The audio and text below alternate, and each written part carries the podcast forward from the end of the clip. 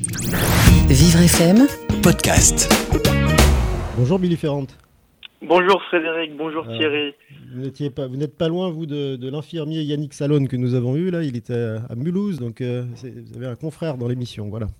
Non, effectivement, hein, à quelques kilomètres. Euh, moi, donc, je vous propose aujourd'hui de, de vous immerger hein, dans ces EHPAD, dans, dans, dans ces chambres au quotidien. Et en cette période troublée par le confinement, euh, vous le savez, il faut tuer le temps avant qu'il nous tue nous.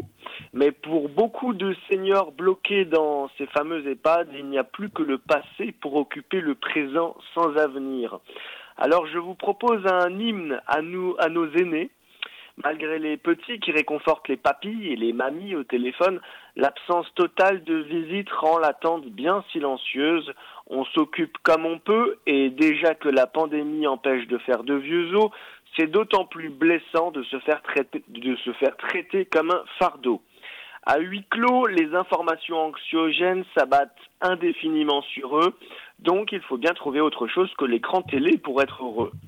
Allongés dans leur chambre, les yeux rivés au plafond, il n'est pas rare de les voir hantés par les premiers temps de leur vie oubliés depuis longtemps. Tous ces anciens paysages ressurgissent soudain dans leur esprit tendu vers l'autre froid. Les images lointaines des décennies passées apparaissent en relief dans l'attente actuelle. Les détails de l'âge et de tous ces visages rencontrés qui les poursuivent jusqu'à ce que les ténèbres envahissent la pièce. Mille petits riens qui prennent une signification douloureuse parce qu'ils rappellent mille petits faits. Même si on croit à la force du printemps, le soleil doit certainement être un peu moins chaud que dans leur jeunesse, le ciel un peu moins bleu, l'herbe un peu moins verte et les fleurs moins odorantes. Dans un grand déversoir d'affection, la nostalgie des jours heureux immortalisés dans l'album photo leur revient en plein cœur. Dans leur triste demeure, ils sont fouettés par l'excitation des joies révolues, disséminées dans leur mémoire dissolue par toute cette route parcourue. C'est sans doute le plus grand trésor que rien ni personne ne peut leur enlever, pas même le désespoir causé par les strictes mesures de sécurité. Et puis, même si notre regard porté sur le monde prend un coup de vieux, on conservera toujours ses yeux d'enfant. Pourtant, la fièvre des années consumées jusqu'au filtre est dans le reflet du miroir, le visage marqué par les traits des dates mémorables de leur histoire.